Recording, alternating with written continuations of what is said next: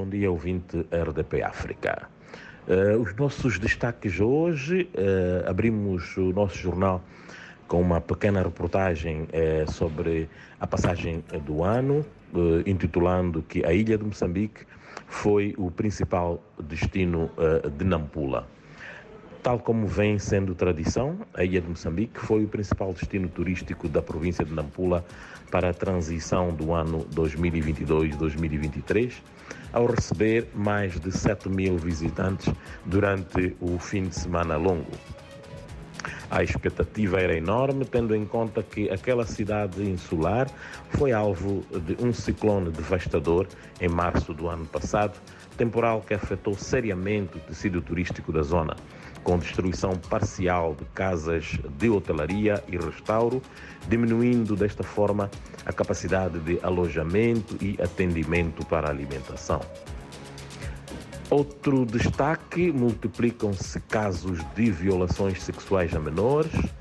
O número eh, de violações sexuais a menores de idade, ao nível de Nampula, tem vindo a multiplicar-se nos últimos tempos eh, com casos eh, de certa forma arrepiantes e que até chocam a nossa sociedade.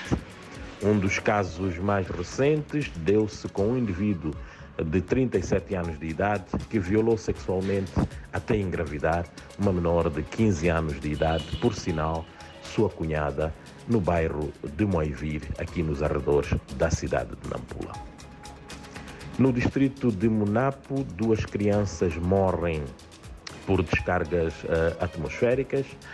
Uh, província de Nampula registrou nos meses de novembro e dezembro passados descargas atmosféricas que provocaram a morte de duas crianças no distrito de Munapo, para além de que as chuvas que se fazem sentir na região já causaram a destruição parcial de um total de 200 habitações precárias e convencionais.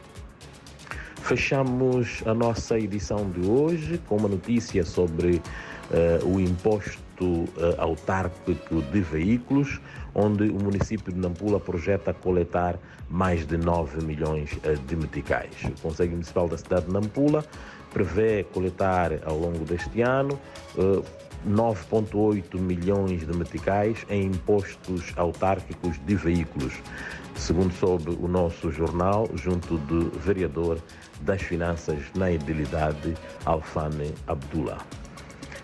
Por hoje é tudo. Mais notícias uh, sobre Nampula e sobre a atualidade do país no nosso site www.ampulafax.co.mz.